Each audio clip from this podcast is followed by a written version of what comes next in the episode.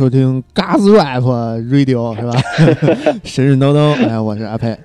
哎，大家好，我是猫火，哎，嘎子 rap，我操，听着特别爽。对，嗯，今儿小新并没有来啊。嗯，对，他他去站台了，嗯，对对对，嗯，对，所以咱们今天依然是印度神话啊。对，这个应该是，这这这会不会是印度神话的最后一期了呀？不是，就是印印度印度史诗那个。对，应该是最后一期。哎，如果不出意外的话。那不，那会出什么意外啊？我操！现在，但是大家也知道我这个挖坑的能力。是是是。对，嗯，大家已经领略过了。对，所以说不出意外的话，应该是最后一期。是，就看就看那个猫火老师这个铁锹挥的好不好了。对，所以说我们这期主要讲的是那个印度史诗的一个集大成者，那就是摩诃婆罗多，嗯，也是也是印度最伟大的一个史诗啊，最伟大。然后，对，应该是为为什么要放在后面？当然要压轴出场，嗯，而且而且它包含了很多其他的东西，就需要我们需要前几期的一些我解释过或讲过的一些东西来辅助大家了解这部这个故事，嗯，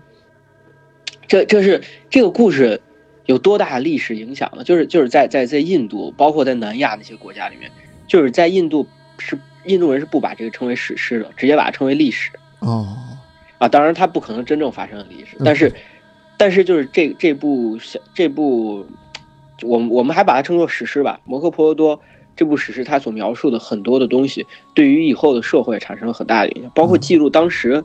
当时一些。呃，比包括一些社会制度啊，一些军事啊的一些方面，嗯，有很大的。就反正我记载的时间够远，你们家也没法查证，所以我就说它是历史了。对对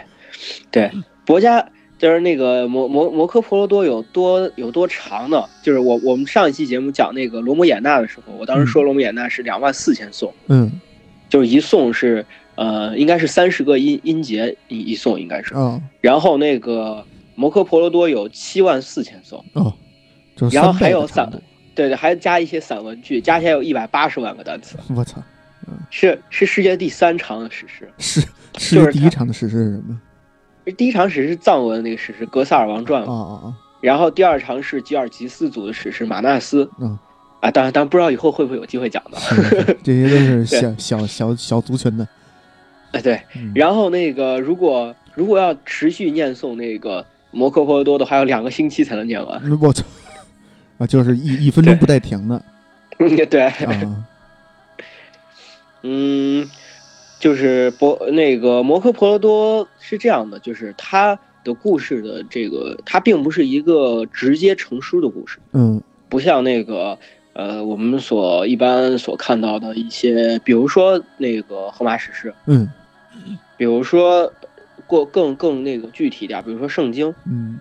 嗯，这些东西都是。相对来说，在一个比较集中的时间之内，统一整理成的一个一个东西。嗯，但是，但是摩诃婆罗多的成书时间经历了非常长的时间。嗯，距今大约，距今在公元前两两百年左右的时候，就已经有了那一些就是关于摩诃婆罗多故事的一些宋词。嗯，然后，呃，大约到了就是经历了五百多年，五百三十三年差不多。然后，然后这时候才出现了。就是十万句以上的那个，就是我我说的句不是颂，大家大家注意，就十万句以上的那个，就是史诗的一一部分。然后一直到公元四世纪，公元四世纪以后，然后才出现了完整的十八，就是十八万句，就是那个呃七万四千颂的一个史诗。嗯嗯，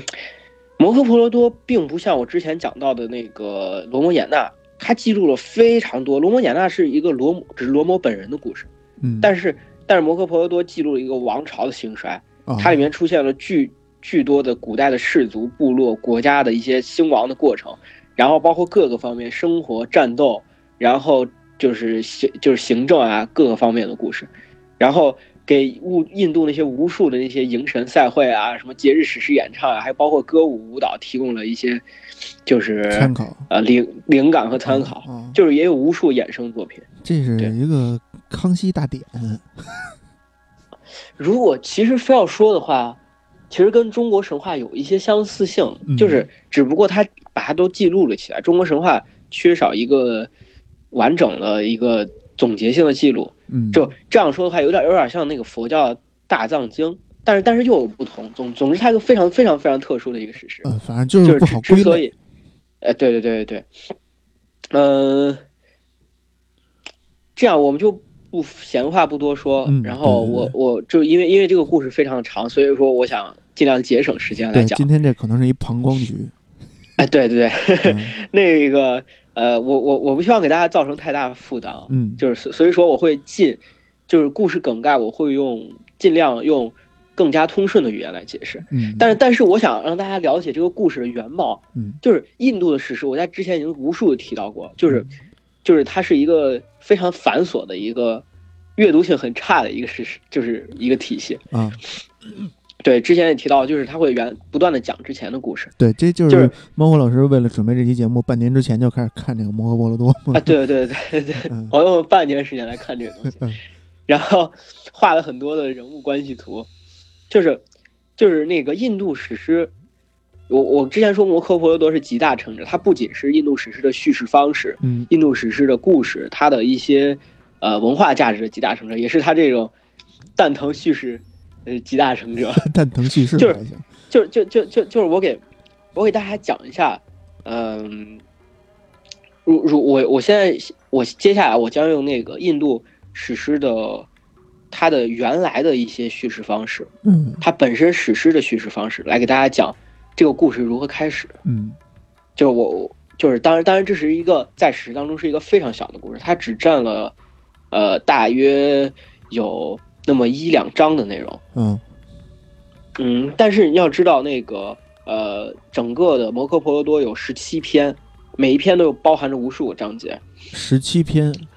对，然后然后分这个七万多那个什么颂，对，嗯对，然后我我现在给大家讲其中一个非常小的故事，让大家了解一下，之后我再给大家讲整个故事的梗概。嗯，这个故事是叫缘起篇。嗯，缘起篇其中的一个故事就是讲。摩诃婆罗多这个故事是如何流传下来的，并且这个故事是如何开始的？嗯，首先提到的是那个一个叫镇群王的一个一个就是国王，在一个叫巨卢之野的地方举行蛇祭。嗯嗯，他的目的是为了消灭这个世界上所有的蛇或者说龙。印度的神话当中，蛇和龙这个东西是分不开的啊。这也这也导致了它它并不是中国神话当中的龙。嗯。当然，当然，这个事情我在佛教的那个故事里面会会详细的说。嗯，就是镇群王举行蛇祭是为了消灭这个世界上所有的蛇，但为什么消灭呢？是因为，就是他的父亲叫季绝王或者叫还柱王，我们按照那个呃金克木和季羡林先生翻译的，把它翻译成季绝王。嗯，就因为季绝王被蛇王多多煞耶多煞加咬死了。嗯，就是那为什么多煞加？要把要把季绝王咬死呢，是因为这样一个故事：季绝王的射就是箭术非常超群，然后他也喜欢到森林里去打猎。有一天他在打猎的过程当中，然后射中了一个一头鹿。按照他平常的射术来说，他这头鹿一定能射到那个鹿的主动脉，然后直接让鹿倒地就倒地而亡。但这头鹿并没有死，反而拖着剑跑到了森林里面。于是他觉得这是个非常不祥的征兆。嗯，他就率领着人马去森林里去去找这个鹿。然后在森林遇到了一位仙人，然后仙人之前我在故事里提到了，请大家找其之前的故事，就是仙人在印度史神话中是个非常特殊的地位，在这不多说。这位仙人他正在修行一种瑜伽，就是这种瑜伽是不能张口说话的，然后就是闭口闭口修行，修行闭口禅。然后 那个季绝王呢，然后就问这位仙人说：“说路去哪儿了？”这仙人。就是完全不说话，于是巨王非常生气，大声辱骂这位仙人，然后这位仙人也没有多说，然后之后他就把一条死蛇挂在了先人的脖子上作为羞辱，嗯，于是就就离开了。然后这位先人叫沙弥迦，嗯，然后沙弥迦有一个儿子独角仙人，独角仙人的脾气非常暴躁，然后于是就是他经常在跟别人说一些小事的时候就非常生气，然后于是。在有一次跟朋友之间开玩笑的时候，有一个朋友就跟他说：“说你还自称为仙人，你还自称为你法力深厚，你的父亲让人肩膀上挂了死蛇作为羞辱，你都毫无反应。”于是他大怒，把这件事情告诉了蛇王多萨迦。嗯，于是蛇王多萨迦准备就是并且他诅咒，并且他诅咒季绝王，就是多萨迦将会在七日之后咬死季绝王。嗯，季绝王就是他，就是听到这个诅咒之后，他就想了很多办法，把自己封闭在一个宫殿里面，并且这个宫殿周围布满了咒语。嗯，然后可是多萨迦，呃，是他，并且还邀请了一位仙人，给他去帮忙解除这个诅咒。这位仙人，他这位先人的修行的禅道是那个，就是就是该怎么说，就是为了取财，就是为了为了。为了赚钱，他所修行的禅就是为了赚钱。于是那个蛇王就用就给他了很多财宝，把他给打发回去了。然后之后蛇王就，哎，对对对，之后蛇王就变成了一个虫子，钻进了那个呃一个就是给给那个国王献的那个果蔬当中，嗯，一个苹果里面。嗯，然后当时到了第二天。快到凌晨的时候，就是第这天已经快过去，第七日已经快过去了。嗯，当时他们在举行在宫殿里举行宴会，然后季绝王拿起一个苹果，就说看到苹果上有个小虫，就说你看到现在这个蛇王还拿我毫无办法。如果他对着小虫说，你看你要如果要蛇王的话，你出来咬死我呀。于是，于是那个 蛇王真的就那个虫子真的就变成了那个蛇王，嗯，多萨迦，然后并且咬死了季绝王。嗯，然后呃。之后，郑球王是不知道这件事情，他不知道这件就是，就是郑球王就是季球王的儿子，嗯，他不知道季球王是为什么死的，但是呢，有一个仙人叫优藤家，嗯，优藤家他跟那个蛇王多萨家关系非常差，啊，以前蛇王得罪过他，嗯，于是他跟郑球王建议，然后呃，跟郑球王建议举行蛇祭，那么优藤家为什么？会跟蛇王关系不好呢？嗯，这这这个故事涉及到一个就是叫《蛇记前篇》的故事，讲的优藤家他师傅，就是他的祖先叫铁牙仙人，铁牙仙人收了一个徒弟叫燕氏仙人，嗯，燕氏仙人又收了个徒弟叫韦陀仙人，这个故事套故事的套路就来了。对，韦陀仙人有三个徒弟，嗯，其中有一个徒弟叫优藤家，啊，优藤家他非常的。就是在这之前，我已经隐去了很多的故事。就是你知道，这三个仙人中间也发生了很多故事，但是我们在我们这儿就隐去不谈了。对对对，就是优藤家，他的已经就是他的法力已经足够出师了。嗯，可是他一直想给韦陀仙人赠送一件礼物。嗯，就韦陀仙人不知道该他他无欲无求，他没有就不不希望徒弟送送他什么礼物，于是俩人就僵持不下。然后他徒弟就一直不不出师不毕业。然后韦陀先生觉得放着这么优秀苗子，不能让他出去修行，然后觉得非常的可惜。嗯，他就一直想个什么办法，于是他就请教他的夫人。嗯，韦陀先生的夫人就说，就给优藤家说说你去把那个呃沙罗王的耳环给我取回来。嗯，我我想戴那个耳环。嗯，那个耳沙罗王的那个耳环非常的，就是非常的珍贵，连蛇王多萨迦都想得到。嗯，然后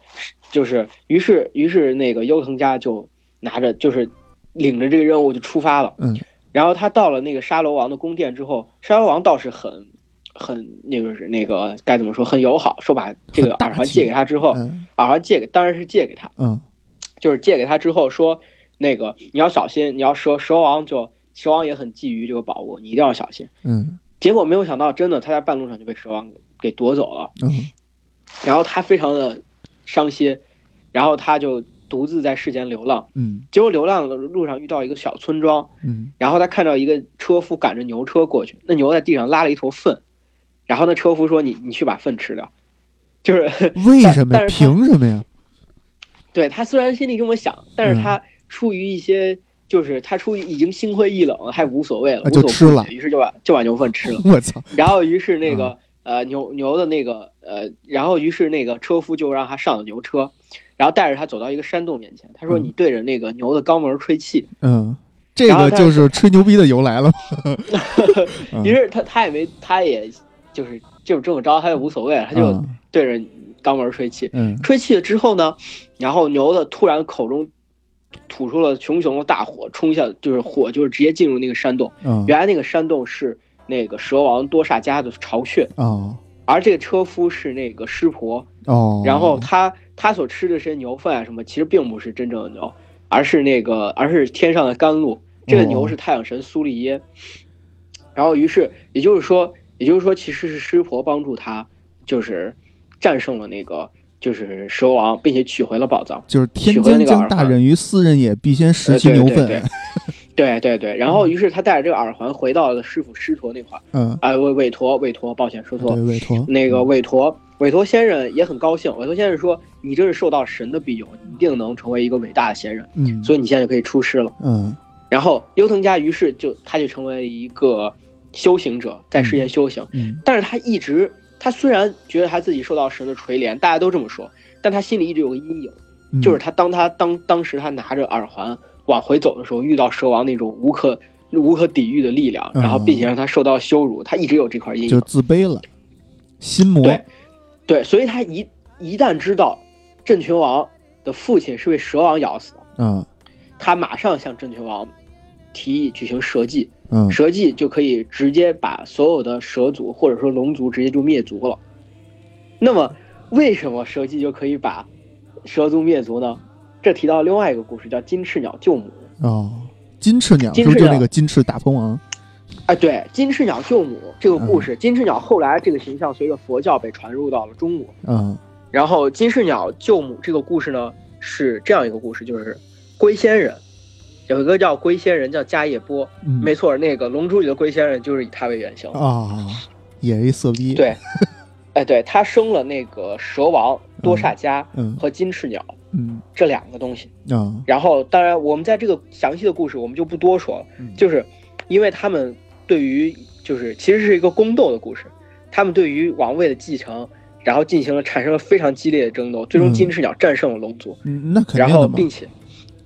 对对对对，并且就是他金翅鸟在印度神话当中，他每天要吃一个龙王，哦，然后二人要吃五百条小龙，哦，那够能吃的，我操。对，在佛教神话当中，金翅鸟后来被归归顺了，嗯然后并且它成为八龙佛的八部护法之一。嗯，在那个大家如果去四川黄泽寺的话，成都黄泽寺可以去看有一个非常有趣的八部护法图，嗯八部护法的雕刻就是金翅鸟在龙旁边，然后并且盯着龙看啊，因为龙也是八部护法之一。这个是不是就是那个天龙八部的由来啊？哎，对，是是是，嗯。嗯，在这我们不多讲，就是，总之，镇群王在举行蛇祭的过程当中，嗯，有一个仙人，叫那个，叫那个护民仙人，嗯，这位仙人，给，就是呃镇群王讲了摩诃婆罗多这个故事，并且告诉他他的身世的由来，嗯，而摩诃婆罗多的故事呢，它的传承是这样的。有一个仙人叫广博仙人，嗯，他讲了这个，给给一些给世间的王者讲了摩诃婆罗多这个故事，嗯，因为他就是故事的经历者之一。然后接着他又把这个故事传给了他的儿子苏家和他的弟子护民仙人，嗯，苏家把这个故事传给了建达父、罗刹和夜叉三个三三族，而护民仙人又讲给了还柱王，也就是季绝王，嗯。呃，在当在这个故事的过程当中呢，然后苏多这位这位这个人苏多听到了这个故事，并且传给了他的弟子叫歌人，嗯，然后歌人又在一次集结大会上传授给了受纳言仙人，之后这个故事才在人类当中广为流传，嗯，然后也就是说，因为这一系列的故事，镇群王。在举行蛇祭的过程当中，听到了摩诃婆罗多这个故事，嗯，这也就是摩诃婆罗多的缘起。我操，哦，终终于进正题了，对吗？对，就是这是一个，我们可以看到这是一个非常非常非常复杂的故事。这是引子。对我我我就是在这中间，我也省我还省去了巨巨量的故事。嗯，对，如果大家真的没有法无法听懂这段的话，我我请请大家关注那个公众号，我之后会。我之后会在公众号上把那个整个的人物关系给大家示意一下。可以，可以，可以。对对对，这所以说我们一定无法按照这个故事的顺序来讲。嗯，这这绝对没办法，就就是讲下来就没人没人能听懂。是是是，对，所以说所以说在接下来的故事梗概当中，我将会用正常的顺序来讲这个故事，并且把它所有的其他的，嗯，就是一些副片的故事。在这个摩诃婆罗多里面，把它叫插画，把这些故事省省去，嗯，省去不谈。嗯，这个故事去去掉前面的缘起篇，这个故事分为十七个篇章，嗯，然后分别讲的是，呃，我我我需要不需要把篇章的名字给大家说一下？呃，你觉得有必要吗？要不说一下吧。对，这这十七个篇章分别是初篇，就我刚才说的那个缘起篇，接着是大会篇，然后森林篇，呃，比罗比罗陀篇，斡旋篇，然后比湿摩篇、德罗纳篇、纳尔加篇、沙利耶篇和夜袭篇。我刚才说从那个比湿摩篇讲的都是一个故事，叫巨炉之战。嗯，这是整个故事当中最核心的一个部分。嗯，然后也是最激烈、最有意思的一个部分。接下来是妇女篇，讲的是妇女篇、和平篇和训诫篇，讲的是战后的一些故事。嗯，然后接下来马季篇、邻居篇、处战篇、远行篇和升天篇，讲的是战后这些主人公他们之间命运的一些故事。嗯，对，这当然我我在这说，其实我我之所以要犹豫一下，就是在这说，就是大家没有什么太太多的感觉，嗯，所以说我我直接开始讲故事。故事是这样的，呃，首先这个故事的主角，哎，不能说主角吧，这个故事的开端叫福身王。嗯，福身王是当时一个国王的国，就是国国家的一个国王。嗯，他他就是他的该怎么说呢？就是呃，他娶了恒河女神为妻，但是恒河女神为什么要下凡来跟他跟他当他老婆呢？嗯，是因为这样的原因，就是有些有一些神在犯了一些错误之后被那个被罚到人间，嗯，他们必须成为就是进行一个人的轮回。哦，恒河女神为了帮助这些神，她亲自下嫁给福神王，嗯，就一旦她，也就是说她生出的孩子将会承担这个就是神的转世的这个命运，嗯，她直接把生出的孩子就扔进恒河里，这样的话，这些人这些这个她就不用免于免于成为人的痛苦，直接就直接在直接就升天了，直接升天成神了。所以这个现在的印度人这个生孩子都上恒河里洗一下，就是这个原因吗？嗯，当然这个跟恒河洗礼这是一个非常复杂的关系，之之前嗯还讲到里面关于恒河的一些关系啊，嗯，包括一些三位神的一些关系，啊，这这个是个非常复杂，我我不知道有没有这个元素包含在里面。嗯。呃，呃，紧接着那个，但是福神王他有有一次就救下了一个出于同情救下了个孩子，嗯。这个孩子叫天士，嗯然后呃，总之总之那个恒河女神知道这件事之后也也没有多说，也没有多说，就是把这天士直接带走作为自己的孩子抚养。嗯然后天士跟随着那个太白仙人和吉玉仙人两个人学习战斗和那个呃，包括那个大力罗摩这三个人嗯学习战斗，然后行政和一些文学。嗯然后，总之就是有一次福生王在打猎的过程当中，他遇到了一个人，一箭就射断了瀑布，他非常惊讶。然后这时候恒河女神出现，说：“这就是你的儿子，我现在已经把他培养成这个样子，然后啊 现在就送给，就是你可以抚养他。”他非常高兴。嗯然后于是把天士立为太子。可是在这之后呢，福身王又遇到了一个一个牧牛女，嗯叫真信，嗯然后他非常喜欢这个真信，嗯然后想娶真信为妻。可是真信的父亲是这样说的：说除非你你们生的儿子让一定让他当王，否则我就我就我就不让你去。哦但是这时候天士已经成为太子了，该怎么办呢？天士出于不想让父亲为难的心理，然后于是他就那个呃自己发誓说，我绝这一世不不娶妻不生子，嗯然后啊、永世驻守长城啊，不对，不是不是这个台词，那个总之。他一发下这个誓言之后，诸天都被惊动，嗯。然后他们他们那个，尤其是那个因陀罗，因陀罗下凡告诉天使，嗯。说，因为因为不娶妻不生子，在印度是古代是非常严重的一个事，就是嗯甚至连自己的祖先都不能进入那个轮回。哦。然后，于是他就赐名给天使赐名比湿奴，哦。呃，比湿魔，哦比湿魔抱歉，比不不是比湿奴，比湿魔，嗯。就是这个意思，在印度语中是发下恐怖誓言之人。哦。然后，于是他就改名叫比湿魔。嗯然后，真信和福身王生了两个儿子，叫花差和齐武，这两个孩子，嗯这两个儿子。然后齐武就是花差，在一次战斗当中被钱达婆干掉了，嗯于是齐武就成为了这个国家的国王。嗯但是，但是齐武就是一直不能，一直没有合适的妻子的人选。嗯，于是比湿魔就尽，因为为了尽力辅佐他，他的父亲。嗯，毕竟这是他父亲的国家。是。于是他就帮助那个齐武来找找媳妇儿，然后其中找到了那个摩羯陀国王，摩羯陀王的那个三个女儿。嗯，然后可是可是其中一个女儿已经跟别人订婚了。嗯，于是于是他就出于那个道义上的原因，就放放这个。就是叫安巴公主，嗯，放安巴公主走了，嗯，可是安巴公主已经被，就是相当于被比湿魔叫走了，就是这个事情已经传开了，嗯，他到自己订婚的那个国家，人家把他驱逐出城，觉得他自己那个就是侮辱了名声，嗯嗯，当他回到那个自己的国家的时候，嗯，自己的国家也把驱逐出城，嗯，然后觉得他侮辱了自己的名声，因为你。拒你去那个订婚被人给拒了，然后于是他到临终想请求先人的庇佑，可是先人们也不同意他的要求，因为先人们会担心，就是那个就是觊觎他美色的一些魔鬼会来侵扰他们。哦，于是那个安巴女安巴公主非常的悲伤，安巴公主说这一切都是。都是比什奴的比什魔的错，比什魔，嗯，比什魔的错。然后，如如果他不把我叫走的话，这些一切都不会发生。嗯，就希望上天能够帮我惩罚他。嗯，我我希望下辈子能转世成男儿身。嗯，然后并且在战斗中杀死他。哦，当然，果然在最后，他果然就变成了那个木柱王的儿子束发。嗯，但是这是这是后面的故事。嗯，总之，齐武娶了另外两个公主为妻，可是齐武身子弱，很快就死了。啊。然后在这个时候，福身王也因为，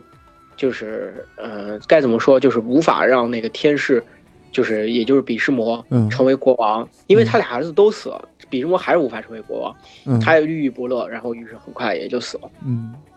这时候，这时候可怎么办呢？国家该谁来谁来掌控呢？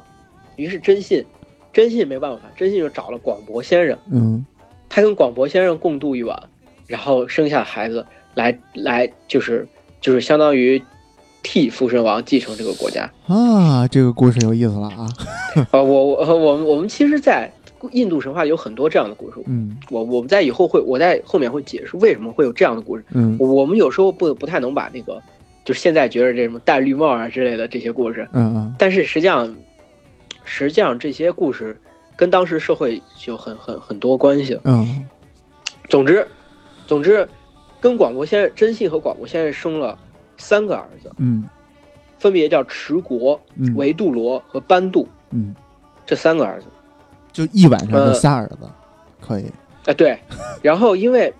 因为那个呃一一一晚上应该是两个儿子，我接下来解释这个故事，嗯，首先真广博先生非常的丑，然后真信在跟广国先生共度一晚的时候，捂住了自己的眼睛，为了不想看到广国先生，于是生下来的持国是瞎的，哦。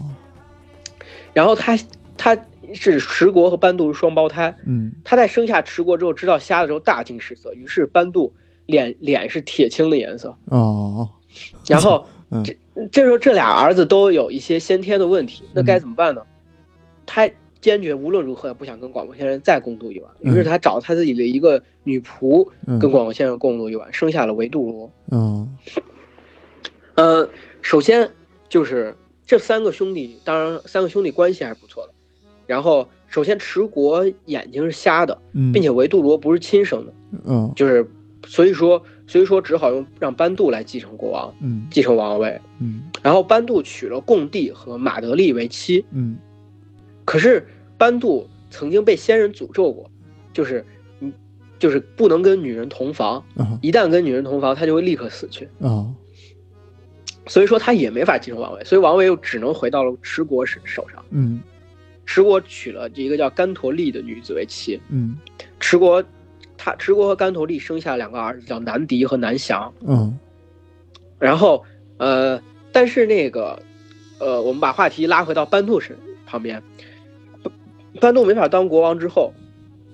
他就领着他的两个妻子，然后去那个林中生活。嗯，然后那个。这是，但是他的妻子，其中一个妻子贡帝，贡帝他以前他是那个黑天的，就是他是黑天的侄女，嗯，啊，黑天是比湿奴的化身，哦哦，于是他有一道，他跟那个一个仙人学了一道叫求，叫求子咒的一个咒语，嗯，就是当他想要生孩子的时候，他可以向诸天祈祷，嗯，然后这时候神会跟他。就是相当于感应生子，有点像那个，就是就是比如说什么，呃，雷那个叫什么，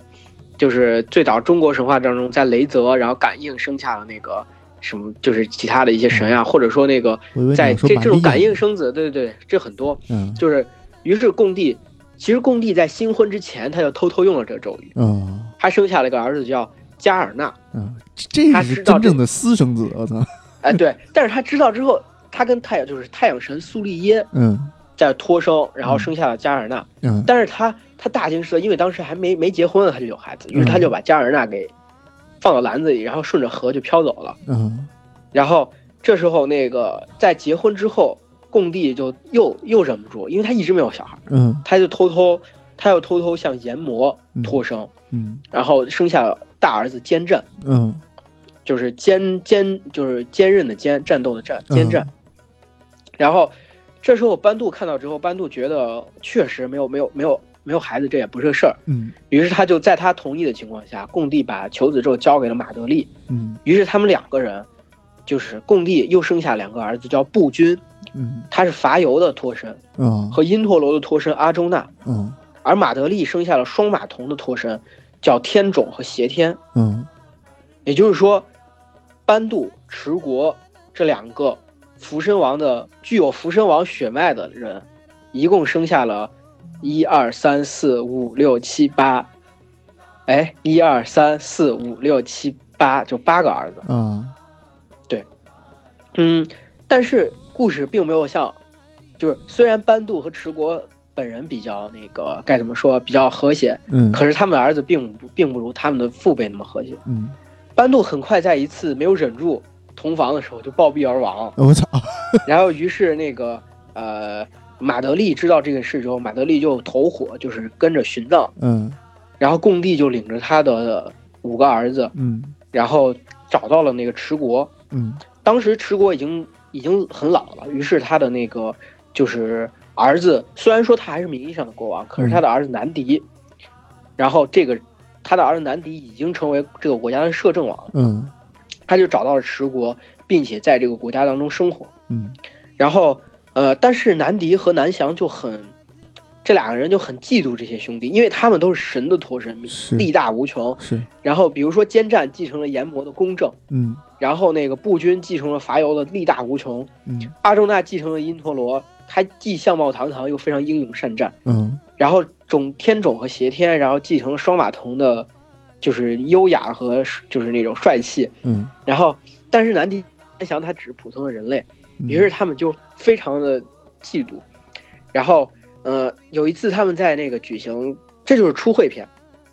有一次他们在举行大会的时候，就到第二个大会篇，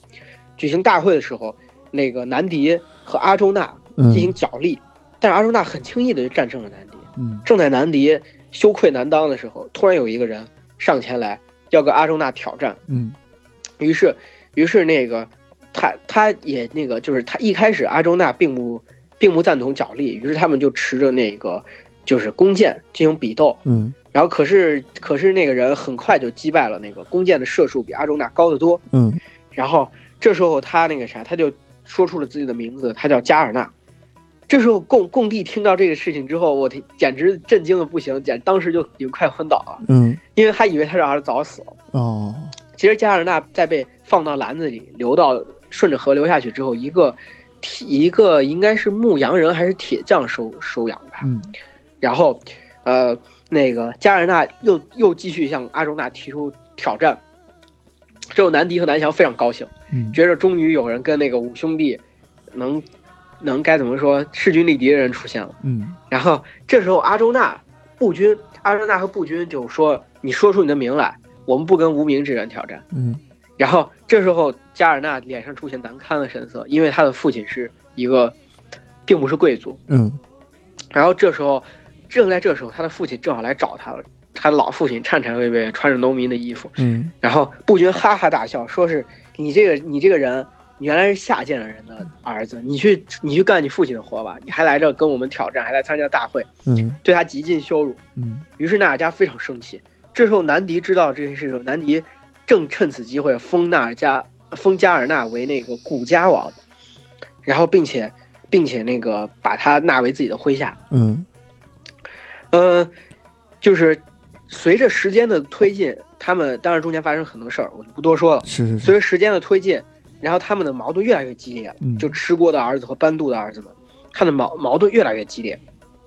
然后那个，于是那个这五个五个兄弟就是奸战、步军、阿周那、天帚和邪天这五个人，然后。他为了避免矛盾继续激化，于是就搬走了，搬到了一个叫天地城的地方。呃，在他们的治理下，天地城变得，尤其是以奸战奸战为首，因为他是大儿子。嗯，奸战作为国王，在他的治理之下，这个天地城变得非常的，就是好，然后人民的一切生活的非常的优渥，然后整个城市变得非常美丽，非常的美丽。有一次，南迪过去做客，南迪就觉着简直已经非常的生气，因为他。出现了个非常难堪的事情，他，他看到水晶做成了广场，他以为那是池塘，就小心翼翼的走过去，嗯，然后发现大家都他大踏步从他身边走过，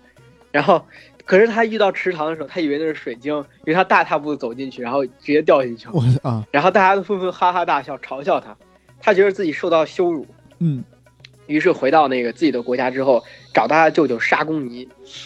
然后他舅舅沙公尼就是这个人非常的。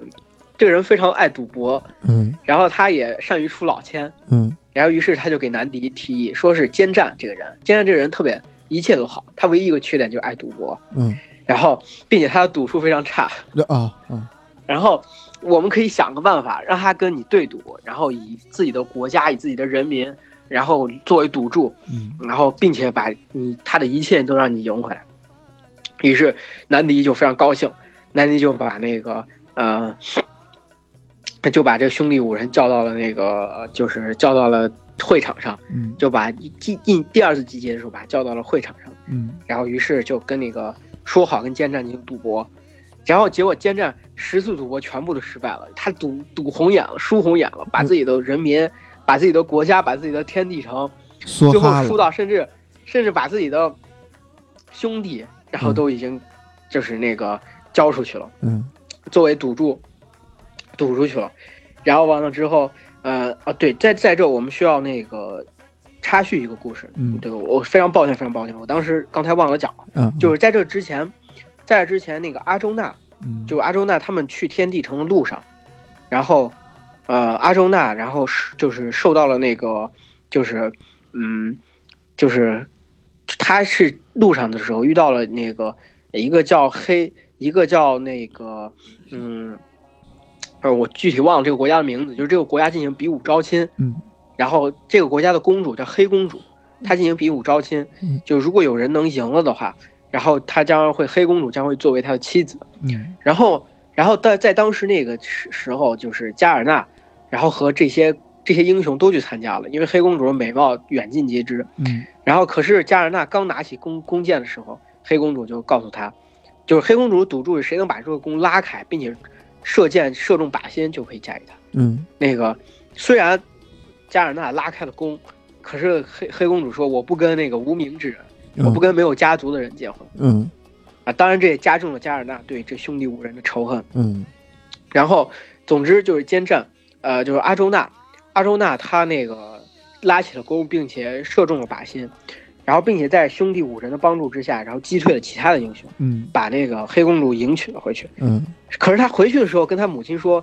我说妈妈，我给你带来一件珍贵的宝物。”嗯。他母亲不知道是啥，他说：“这样的话呢，你跟你把这宝物跟你的兄弟们同享吧。”于是，于是他母母命难违，于是他黑公主就成了这五个兄弟的妻子。嗯。然后，然后，当然六六个人就从此过上了。哎，对对对，这个这个国家叫班遮罗国。哦，我操！然后，当然当然当然，我我这这个故事插曲，就说是，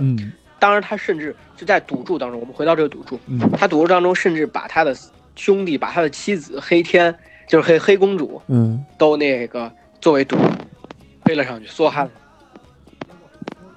他甚至把他衣服就剩下条内裤了，就真的是输了输了就剩条内裤。嗯，然后。在这时候，那个南迪和南翔哈哈大笑，然后极尽羞辱他们的兄弟，嗯，然后甚至那个，给他的兄弟上面都绑上了那个作为奴隶的标志，嗯，然后，甚至南翔南翔要剥剥掉黑公主的衣服，然后并且抓住她的头发，把他扔在那个大会会堂的中间。嗯，然后当时步军，就步军这个人，他不是继承了伐右的力大无穷嘛？嗯，但是他非常能吃，他甚至被人称为狼父。嗯，就我们非要我在看这个《摩诃婆罗多》的时候，我大概想到步军可能就是类似于一个李逵这样一个人。啊，对。然后他当时非常的气愤，他当时说：“你你们你们等着，我一定要把南翔的胸就胸膛剖开，喝他的鲜血，然后用大锤砸砸断南迪的那个大腿。嗯，然后你们等着，你我一定会承诺我的实现。嗯，呃，一定会承诺我的这个，就实现我的这个承诺。嗯。然后当他说出这句话的时候，在突然周边会堂周边出现了诸多不祥的征兆。嗯。然后大家觉得这件事情非常的不好，闹闹到这份上，好像也不太玩大没法收场了。对。然后，于是那个持国王就出来了，霍希尼，持国王就把这一切的赌注都给取消了，嗯，然后并且把那个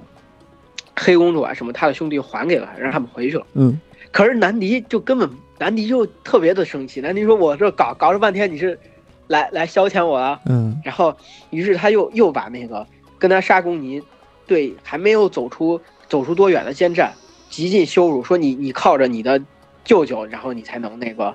就持国是他的舅舅嘛，你靠着你的舅舅，大大伯还是舅舅，我我这个还有点搞不清楚。总之就是你靠着你的长辈，对，你才能把自己保全了。嗯。接战听到这份上说：“来，咱再赌一次。”啊。然后结果又再一次输掉自己所有的东西。嗯，这个奸战的意思，所以就是不服输。对，总之就是他们输掉之后，然后又在持国的又一次和稀泥的情况下，他们就是。把自己的所有的天地城里面所有的财产、所有的人民、所有的军队都交给了南迪。嗯，然后在此基础上，他们兄弟五人再加上黑天，嗯，黑公主，嗯，一起到森林里去流浪。嗯，然后必须流浪十二年。嗯，在第十三年的时候，必须隐姓埋名在人群中生活，不能被人认出来。如果被人认出来的话，你们就要再加十二年的流浪。嗯，对于是，在那个这个过程当中。他这就是进行了开始了第三个篇章，叫森林篇。在森林，在森林篇的过程当中，他们战胜了很多的妖魔鬼怪，比如说战胜了那个啊，当时摩羯陀的国王妖莲呀，嗯，然后完了之后，那个战胜了那个就是沙鲁瓦王，然后并且并且那个就是就是呃。给自己搭搭建了一个能以足以容身的地方，嗯，然后在这个过程当中，他们兄故兄弟中中间也发生了很多故事，比如说，比如说阿周那，嗯，阿周那在一次狩猎的过程当中遇到一个猎人，嗯，他发现力大无穷的自己竟然无法战胜那个猎人，原来后来那个猎人就领着他到了山巅，原来这个猎人就是师就是那个因陀罗他的父亲，然后于是因陀罗带着他到天就是天宫去修行，然后那个。呃，步军和黑公主一直认为他们自己受到了极大的羞辱，决定用鲜血来来赔偿这次羞辱。然后，并且黑公主的兄长猛光也也这么认为。于是，他们就回到了那个黑公主的国家班哲罗国，嗯，然后训练自自己的军队。然后，那个但是奸战依然秉持着他的誓言，在森林里苦修。就是他们兄弟就发生了不同的故事。这个故事这就很快十二年就过去了，然后阿忠呢，他们都也回来了。这时候他们遇到了那个就是湿婆，当然，当然在这过程当中，我哎遇到了比湿奴，在这过程当中的故事是如何遇到比湿奴的，我们就不详谈了。嗯，比湿奴给他们指了一条明路，就说是，呀，你们现在十二年过去了，你们要到人群中生活，这时候你们一你之前在荒野里还好，如果遇到人的话。那个南迪肯定会想方设法为难你们，让人把你们认出来。嗯，所以说，你们这样，你们到一个那个叫那个，嗯，应该是叫摩擦国水墨城这个国家。嗯，他们的王是哪个比罗刹王？嗯，去这个国家生活，这个国家可以保保护你们。对，然后，嗯，于是他们就来了这个国家。当时那个奸战作为那个比罗刹国王的那个车夫，嗯，然后步军作为他们的一个禁军将领，嗯，然后阿周那作为厨子，然后天种和邪天作为他们的一些就是宫廷的一些老师，嗯，然后黑公主作为国王的一个侍女，嗯，王后的一个侍女，就隐姓埋名在那生活。然后可是那个国王的另外一个禁军的将领看上了黑公主，嗯，老骚扰她，于是步军就趁着一有一次机会没人注意的情况下，就把这位将领击杀了。嗯，但是这位将领在当地是一个非常有名的武士，嗯，这事儿就传开了。这武士武士不知道为什么就挂了，这事儿就传开了。嗯，传开了之后呢，这事儿就传到了南迪的耳朵里面。南迪和他南翔两兄弟就在心里想，说是那个干掉这个勇士的只有步军才能干掉。嗯，于是他们就想了一个一出计，他就率领着摩羯陀，就那就是不是不是率领着自己的军队，以那个摩师陀、维杜罗和纳尔加为首嗯进攻摩叉国。然后在进攻的过程当中，摩叉国几乎被灭国了。就在最危急的关头，然后坚战率领着五个兄弟，然后出城作战，并且击退了国家，嗯击退了这个那个敌军。但实际上当时已经被认出来了，就是 南迪认出了他们。嗯然后呢，呃，当然这场战斗是刚好是十三年的最后一天。结果这场战斗结束之后，他们就给那个摩羯陀的，呃，就不是说抱歉说错了，嗯摩擦国嗯揭示了自己的身份。嗯然后摩擦国国王就非常高兴，并且把自己的那个公主妙贤就嫁给了那个阿周那，许配给了阿周那，嗯生下了，当然他们后来生下了阿周那的儿子叫基昂。嗯然后，总之，呃，就是本来是一个大好结局，对吧？嗯 可是南迪和南翔可没没可没说，就是这事儿可以。嗯他们认为自己已经认出了那个兄弟五人，嗯可是可是那个奸战拒不承认。嗯奸战说你没认出，这是最后一天了。嗯，然后说或者说你们认出，你们当时也没说出来，那嗯你们认出了，谁知道你们有没有认出？是，这就产生了巨大的分歧。嗯于是，于是他们兄弟两人就，呃兄就是兄弟几人就产生了非常大的分歧，嗯，然后甚至马上要达到那种开战的程度。嗯这里我们就要提到另外一个登场人物，叫黑天。嗯这个人是雅杜族的族长。这个人黑天，黑天是兄弟五人在森林的当中认识的一个非常好的朋友。嗯黑天和阿周娜的关系非常好。嗯然后，当然之前他没有什么故事，所以我们就没有提到他。嗯。然后在这个时候，黑天，呃，就是想要把他们俩的关系弥合，就是兄弟情人关系弥合，于是他就到了那个南迪的国南迪的国度进行斡旋。这就是斡旋篇。嗯嗯，首先那个，嗯，我在斡旋篇里面讲了很多关于社会制度、道德啊、法律的关系，但是总之，总之他就是，呃，想要说服，就是那个说服这些他们停战嘛。嗯。当时那个监战已经提出了自己的要求，说你只要给我我们五人兄弟五人五个村庄嗯。就可以了。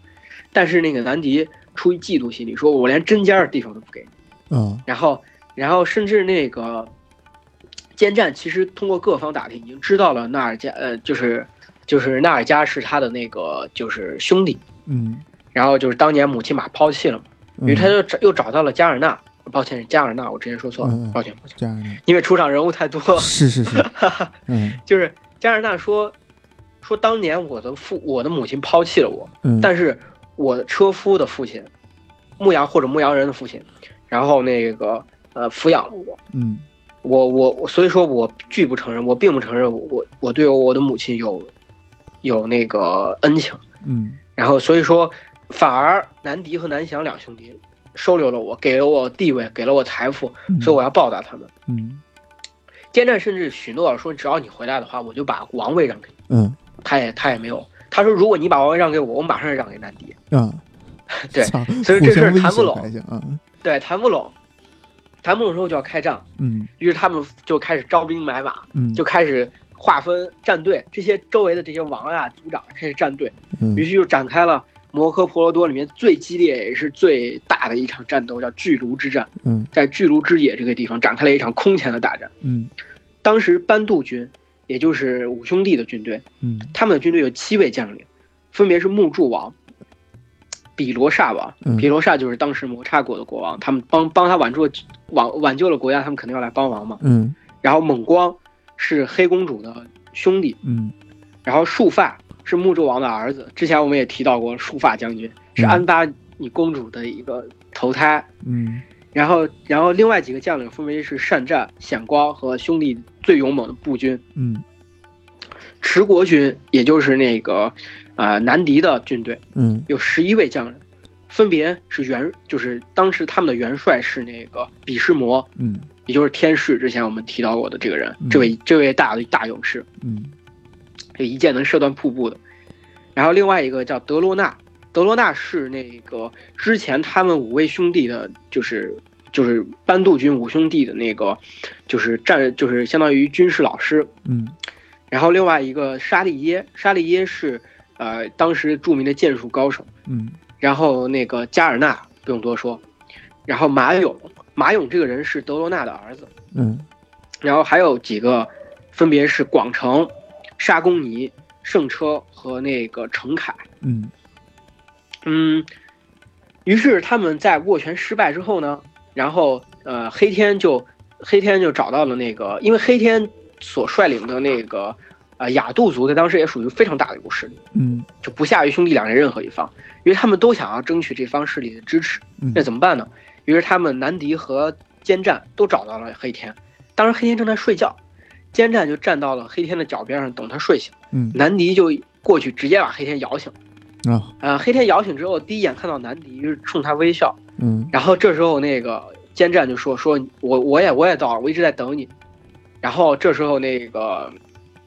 黑天就有点犹豫。黑天说：“这样吧，我把我的力量分成两部分，嗯，一部分是雅杜族所全部的军队和我的将领程凯，嗯，然后另外一部分是我自己。然后你你你们自己选。然后由于那个坚战等我等我睡醒，所以说坚战先选。”嗯，于真就选了黑天，然后那个谁倒是很高兴，就是那个，就是那个南迪倒是很高兴，南迪觉得他自己弄到了军队，嗯，但是当时雅杜族另外一位族长大力罗摩，大力罗摩非常反感这种亲人相互屠掠的行为，于是他领着整个雅杜族全部拒绝战斗，只有程凯作为单独的一个人加入了战斗。嗯，总之，所以说，总之他俩力量是差不多的。嗯。然后，但是黑天在当时被人，就是因为他具有神的血统，所以他被人禁止出战，他只作为那个就是，嗯，那个阿周那的车夫登场。呃，于是巨鹿之战，嗯，巨鹿之战这么就开始了。嗯，反正谈不拢就打嘛，比谁厉害。是是是。然后第一天的时候，第一天的时候，那个持国军占有那个上风。啊，我再给大家强调啊，持国军是南迪和南翔。两兄弟的军队，嗯，然后，呃，班杜军是五兄弟的军队，嗯，啊，大家记一下啊，是，对，然后第一天的时候，持国军占据上风，嗯，然后比什摩登场，杀掉了他们那个班杜军的有两个将领，叫白净和优多罗，嗯，然后并且率领着军队，然后赢了这场战斗，然后到晚上时候鸣金收兵了，第二天的时候，那个比什摩再次登场，再次出战，就是阿周那也出战，他俩打了个不相上下，嗯。然后，并且阿周那干掉了持国军另外一位将领叫文寿。嗯。第三天的时候，班杜军摆出大鹏阵型，嗯，持国军摆出半月阵型，嗯，然后杀的难解难分。然后那个，可是，可是在这个难解难分的过程当中，南迪射出了一箭，射中了步军，嗯，把步军给射伤了。嗯。然后第四天的时候，阿周那和比什摩再次出战，啊，两个人杀了。特就是非常杀了非常长的时间，嗯，然后两个人在阵前交手了半天的时间，嗯，然后那个步军步军又反过来射伤了南敌，也就是说在前四天的时候，基本上双方是势均力敌的，嗯，然后到了那个呃第五天的时候，束发登场，嗯，然后比什摩曾经发下过誓言，不对女人做出伤害，嗯，呃虽然说当时的军队没有女人，可是束发是安巴公主的转身，对对。然后比什摩认为他不能伤害束发，嗯，于是比什摩拒绝出战。嗯、束发率领着军队，把那个束发将军率领着军队，然后就是把整个那个赤国军又击败了。嗯，击败了之后呢，然后那个 就是南迪，南迪就数落那个比什摩，认为他不出力，嗯，认为他面对着他原来的侄子不好好打，嗯，然后不认真。然后比什摩认为这样羞辱他，非常生气。嗯，于是他在第呃就是第七天的时候，然后率领着军队奋勇作战，然后然后直接击溃了那个班杜军的阵型，并且直接干掉了班杜军的一位大将，就是那个呃摩擦国的国王比罗刹。嗯，然后，呃，这时候一直到第八天的时候，比什摩还是坚持出现在战场上，然后并且率领着军队朝那个班杜军发起一波又一波的攻势。嗯，班杜军几乎都已经挡不住了，五兄弟轮番出战，然后跟那个比什摩作战，然后完了之后，那个尤其阿忠那。阿忠纳率领着他的车队，然后向比什摩发动了一波又一波的进攻。可是比什摩把他们车队的所有的成员，除了阿忠那以外，全部干掉。嗯，然后大家觉得比什摩都无法战胜，这时候士气非常低下的时候，然后那个，呃，有阿周那在战场上大声质问比什奴，说，说那个我们如何才能战胜你？比什奴出于一个对，就是一个战士的荣耀，嗯，所以他说我不伤害女人，所以说你们让束发出战。也许能打败我，嗯，然后于是到了第十天的时候，到了第十天，在已经毫无办法的情况下，嗯，然后那个束发就，呃，率领着就是军队出战了，嗯，嗯，然后呢，呃，就是其实束发在这个时候，束发后面阿阿周那是躲在束发身后，然后在束发和那个比什比什魔进行一对一的决斗的时候，嗯，然后完了之后。阿周那突然率领着军队冲冲了出来，嗯，然后并且躲在了束发身后，然后当时比什魔想要那个呃，就是想要攻击阿周那，可是术法马上用自己的身体去挡比什魔的刀，哎呦，然后这比什魔没办法，只能收了刀。这时候阿周那射箭一箭是就是射就是射就是击碎了那个比什魔的盾牌，嗯，然后并且那个。率领着车队，然后团团围住了比什魔。比什魔每当比什魔想要反击的时候，术法都会用自己的身体去阻拦比什魔的锋刃。比什魔毫无办法，然后大家围着比什魔不停的射箭，直到他身上插满了弓箭。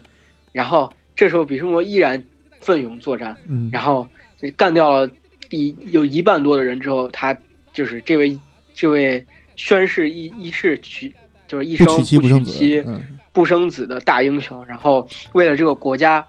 献出了自己的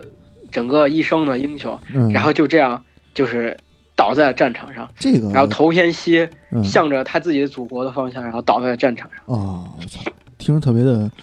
特特别的怎么说，宏大的一出一一出战争戏，然后最后然后当时当时所有的战场上所有的人都停停下来战斗，嗯，然后然后当时所有的人都正就是为了为那个比什魔的奋勇作战。受到了感触，嗯，然后都就是向他向他表达自己的敬意，嗯，然后当时比什魔身上插满了弓箭，仍然把自己的矛杵在地上，然后站在这块，然后拒不拒不倒下，嗯，然后他当时还没有完全死去，他跟那个周围的人说说真的勇士，一个高贵的刹帝利。应该挡在倒在自己的剑床上，这是一个最高的荣誉。嗯，然后这时候那个阿周那明白了比什就是比什魔的想法。嗯，他把三支箭倒着插在土地上。嗯，然后比什魔当即躺在了那个三支箭锋利的剑锋上。嗯，然后这时候比什魔就说。就给阿周那他们几个兄弟，包括把给南迪和南翔说，嗯，都已经打到了这种份上，你们还不还不收手吗？嗯，然后如如果你们能收手的话，我这条命也不算白费。嗯，然后可是大家当时没有人愿意收手，于是比什摩在遗憾和那个长叹当中就结束了自己的生命。嗯，这也是目前为止最重量级的一个人物所退场。嗯，之后德罗纳。嗯，作为那个作为那个比什摩的继任者，成为持国军的元帅。嗯，当时德罗纳认为，只有把奸战俘虏了，然后才能那个，就是才能，就是赢得这场战斗。嗯，然后于是他就派了敢死队，派了一队敢死队去诱诱使那个阿周纳和步军他们，在第十二天的时候，然后并且。并且派那个福寿王出击，福寿王有一头巨大的象王，非常有名，率领他的象军出击。嗯，然后当时都已经几乎无法挡住了，但是那个阿周那及时干掉了敢死队，并且那个击溃了福寿王的军队，并且直接击杀了福寿王。嗯，然后结束了这场那个，嗯，就是应该说什么斩首战术。然后到了第十三天的时候，然后德罗纳就是率领着军队。然后直接又再次击穿了班杜军的阵营，嗯，然后并且杀掉了那个，就是杀掉了那个班杜军的诸多的将领。然后这时候那个，嗯，就是，嗯，就是这时候他还是他还是执行了那个斩首战术嘛，嗯，然后就派着其他的一些将领，然后去引开了那个阿周那和步军，嗯，然后包括黑天呀这些相对来说战斗力比较强的将领。其实我们在看故事的时候发现，你发现奸战从来没出战过啊，他一直是作为一个王者的形象出现。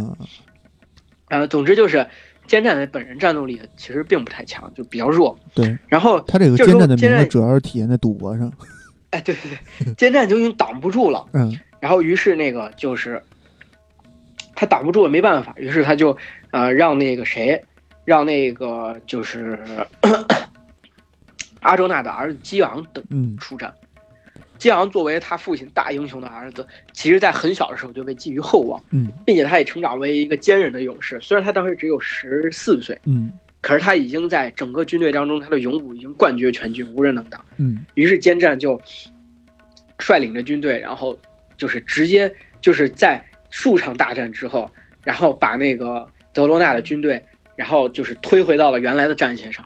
然后并且并且。士气越来越高昂，眼看着就要突破那个持国军阵型了。这时候，南迪和南翔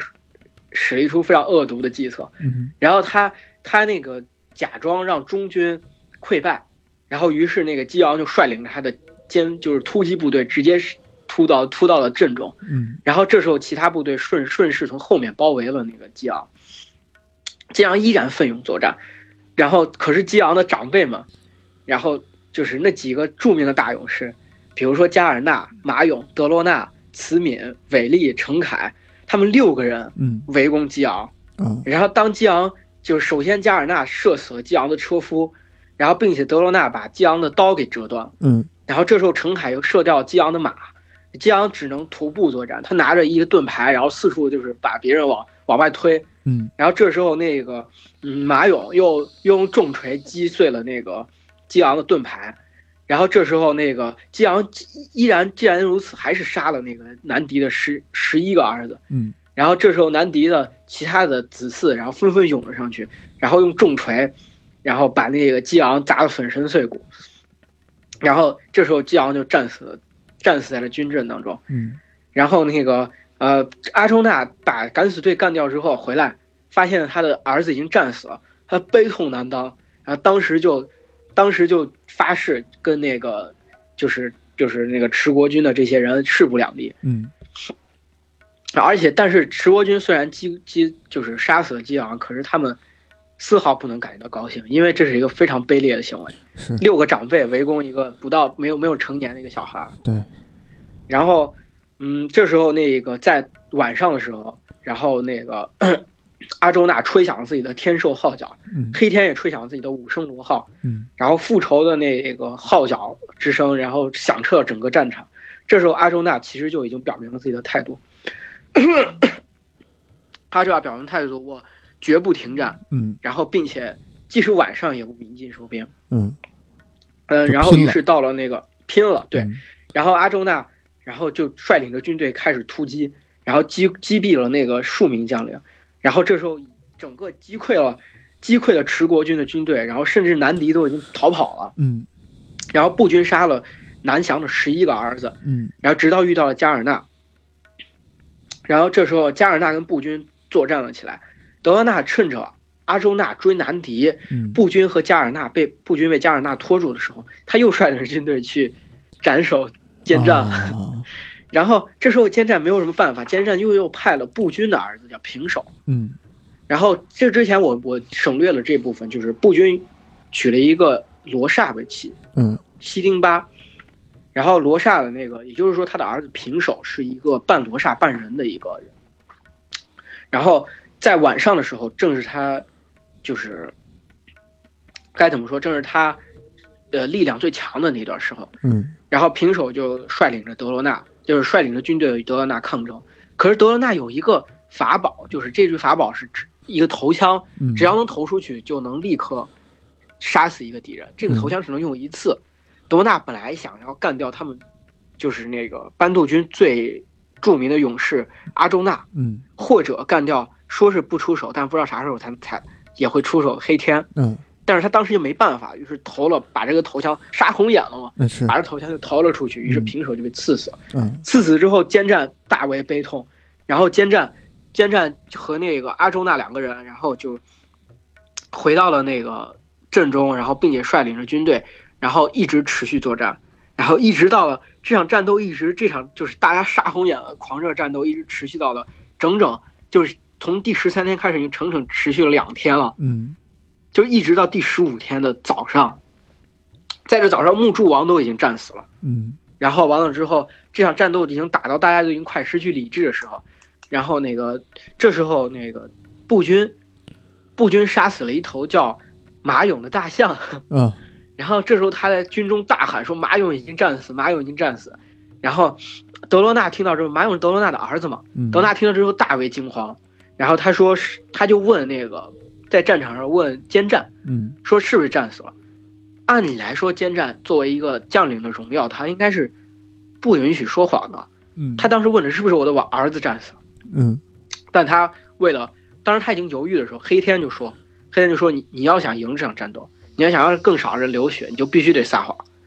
于是那个坚战就撒了谎，坚战说是你的儿子战死了。嗯，当他说出这句话的时候，他的战车轰然而倒。他就沾上了撒欺骗者的尘土，嗯，然后总之，但是德罗纳听到之后，直接就慌了阵脚了，嗯，于是这时候那个阿周那趁机一剑斩下了德罗纳的人头，嗯，然后这时候那个呃，他们的第二位元帅，持国军的第二位元帅也战死了，他没办法，就只能鸣金收兵，嗯，然后大家也打两天都已经累得不行了，所有人都已经也也收兵了，嗯，结果兄弟。结果那个班杜军的兄弟五人竟然发生了争吵，嗯，然后坚战认为，坚战认为他三番五次被人斩首，就是因为阿周那不好好打，嗯，就是你就是因为你的问题，我才三番两五次被人追的满满战场乱跑，是，开始然后完了之后，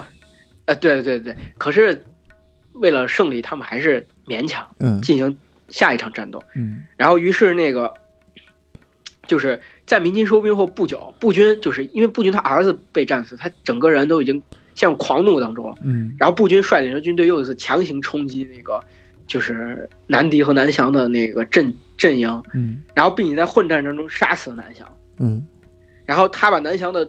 胸膛用剑剖开，然后狂饮南翔的鲜血，说：“你看，我当初实实现了我在大会上的承诺。嗯，我把他的血胸口剖开，并且狂饮怒就是。”就是就是笑谈渴饮匈奴血哦，对他他当时在大会上不是他侮辱那个黑公主，当时就这么承诺的嘛。嗯，然后然后那个阿周那和加尔纳尔加再次激战，但是那个纳尔加他就是他一直想要向着我兄弟复仇。嗯，他认为自己是他的母亲羞辱了自己。没有给他自己应有的成地位，嗯，而把自己的地位给了那五个兄弟，嗯，反而是南翔和南迪两人给了他自己的财富、地位啊这些他想要的任何所有的东西，嗯，然后这五个兄弟没有不仅不归顺南迪的统统治，因为从法理上法理上来说，应该是南迪确实是国王，嗯，不仅不归顺着南迪的统治，而且还搞出这一系列的事情来，他一直对此非常的生气。然后，于是他跟阿周那是又是五兄弟里面最强悍的战士。嗯，于是他认为战胜了阿周那就能实现自己的人生的夙愿。于是他他跟阿周那在混战的战场当中，两个人捉对厮杀，展开激战。嗯，然后可是在这之前发生了一件事，就是纳尔加认为阿周那那么强，是因为有黑天作为他的车夫。嗯，他也想要一个勇士作为他的车夫。嗯，于是南迪就让沙利耶当他的车夫。可是沙利耶。作为一个将领，他认为这件事情羞辱了他，他一直不好好驾车。嗯，对他跟那个奈尔加说：“我可以帮你驾车，可是我无论如何，我在战场上，我无论咋样羞辱你，都不能说话。”嗯，结果在作战的时候，沙利一直在羞辱那个奈尔加，搞得奈尔加心心浮气躁，并且沙利耶自己驾舰就是驾驶战车的技术也有一些问题。然后在激战的最激烈的当中，沙利耶的战车出问题。嗯。他他把战车没有驾驶好，卡在了一个就是有石头进到的车轴里面卡住了。嗯，这时候杀纳尔加在那个整个拔除石头的过程当中，阿朱娜就杀到他的面前。嗯，纳尔加说：“作为一个有气节的武士，你不应该在我出车出毛病的时候干掉我，你可以堂堂正正的击败我。嗯，可是黑天说，你别忘了你在当时羞辱他们、羞辱黑公主的时候是一副怎样的嘴脸，嗯，你现在在说这种堂堂正正。是是是。然后当时阿周那听到想起这个事儿，愤怒难当，于是就是冲上去跟阿周那直接踏上了阿周那的那辆坏掉的战车，俩人在战车上进行作战。然后阿周那由于他自己的战车最终付出了生命的代价，然后呃不是那个那那纳尔加，嗯，纳尔加最终最终他的那个他想要那个就是提起盾的时候，然后盾被那个就是阿周那的呃直接给打飞了，嗯，然后当他想要拿起剑的时候，然后剑又被黑天驾驶的车，然后就是这驾驶的战车从他身边疾驰而过，把他的那个 剑给击落了。然后这时候，那个阿周那就用他的宝剑，然后刺穿了那个纳尔加的胸膛，嗯，然后纳尔加的血染红了整个那个天空，就是因为纳尔加是战太阳神苏利耶的儿子，然后在当时整个天上瞬间就变成了夕阳，血色一般的夕阳，嗯，然后纳尔加的，然后阿周那直接一剑砍掉了纳尔加的头，然后纳尔加也随着那个随着纳尔加的头坠落到地上，然后整个战场也遁入了黑暗。嗯。然后，呃，当然，当然，那个随着纳尔加的战死，整个持国军的阵营就崩溃了，嗯。因为纳尔加一直自诩，不仅是自诩，也是公认的持国军战斗力最强的勇士。然后持国军一面在一面倒的厮杀当中，沙利耶和沙公尼也战死，至此持国军的十一位将领已经死的差不多了。嗯，所以说基本上已经宣告持国军的失败了。嗯然后这时候南迪就逃跑了。嗯然后那个这些班杜军的这几个兄弟发现南迪逃跑之后，就率领着马车一直追他，追到一个河边上之后呢，然后那个呃奸战就用大锤直接把那个南迪的大腿砸成了肉酱，然后那个步军哈哈大笑说：“终于又实现了我当时的承诺。”嗯然后南迪南迪说：“你们这些人，呃，尤其是指责奸战，说你赌输了，不肯承认自己的失败，然后你那个撒谎，然后就是让德罗纳让你的老师身亡。嗯德罗纳是他们的战术老师嘛，让你们的老师身亡。然后完了之后，你们你们那个啥不不不，就是恭敬的对待自己的长辈，然后你们让兄弟泥墙互相厮杀，血流成河。”然后你们别看你们披着正义的外壳，其实你们才是真正的凶恶之徒。嗯说完这句话之后就死了。嗯然后当时马勇，马勇不是他，就是他父亲是被假消息杀死了，他非常非常生气，他觉得自己受了极大的羞辱，嗯。于是他用自己的自己的整个人生和他下半生他的身体作为那个作为献祭，嗯。献祭给了湿婆神，拿到了一把宝剑，然后在就是第十七日战斗结束的当晚，嗯。然后用这把宝剑杀死了束发、猛光、班杜，就是班杜军的所有的剩下的将领和和军队，嗯。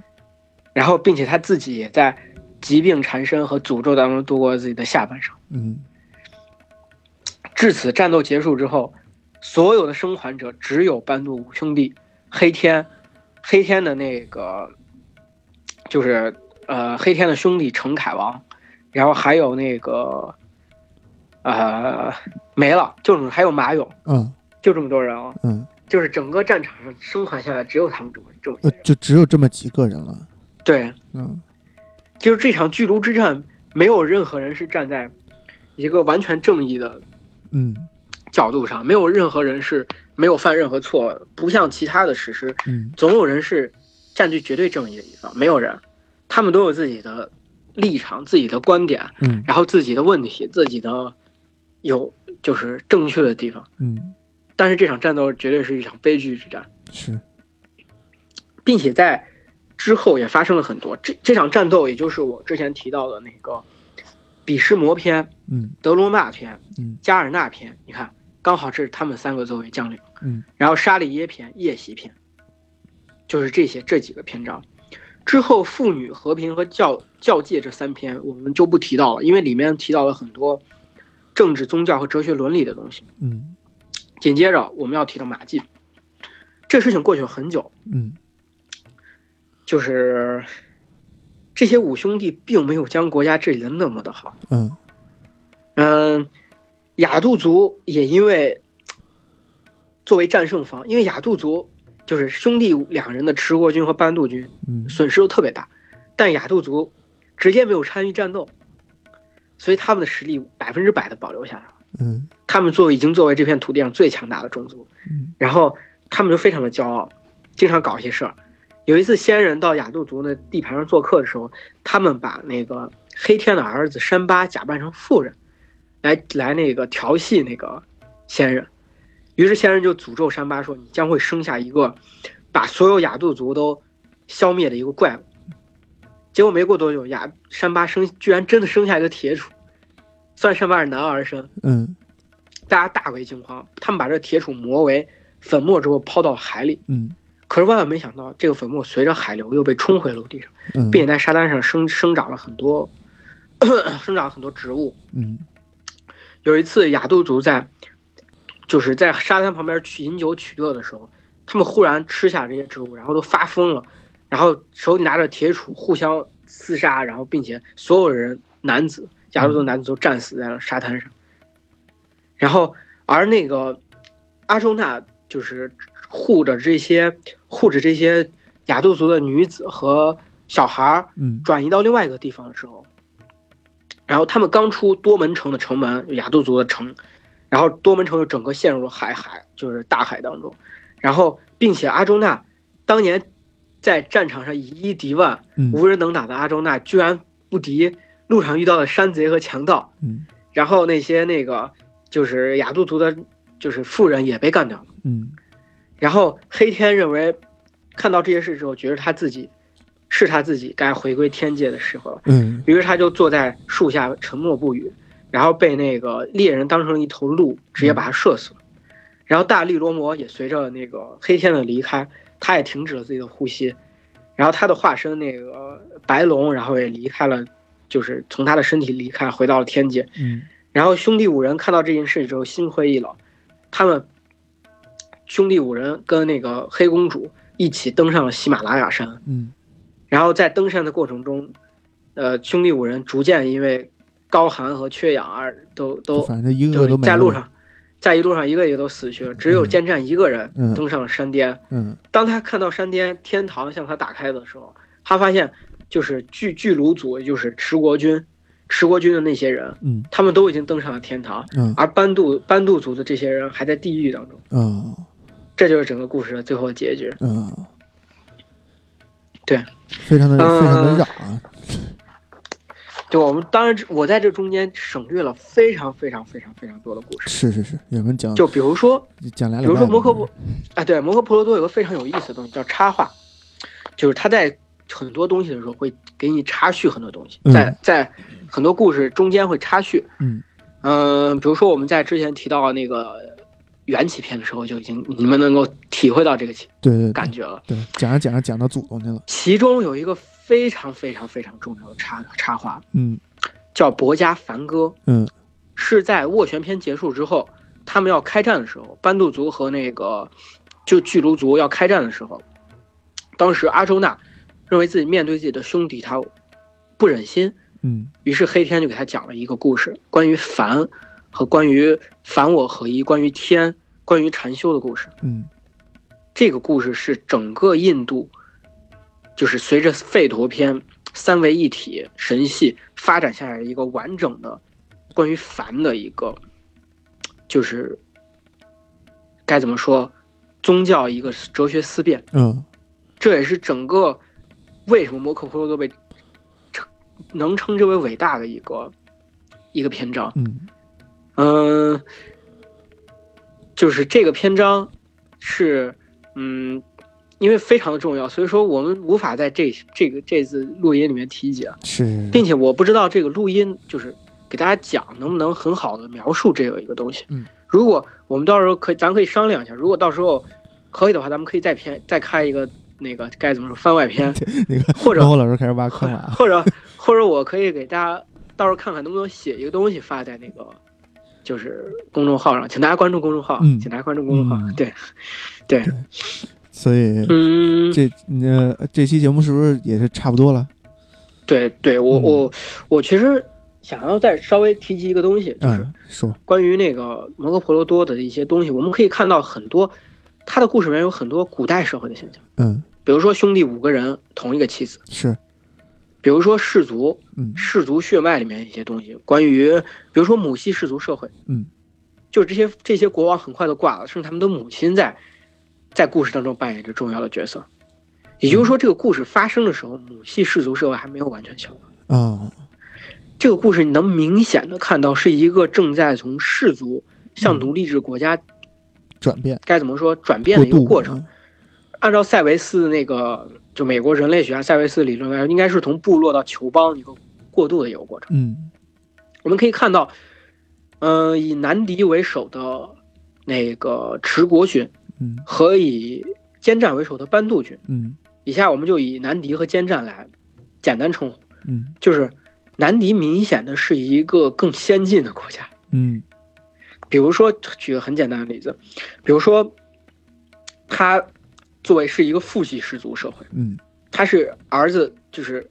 父亲死了，儿子继承国家，嗯，比如说他坚持的是一夫一妻制度，比如说他，比如说他在国家的。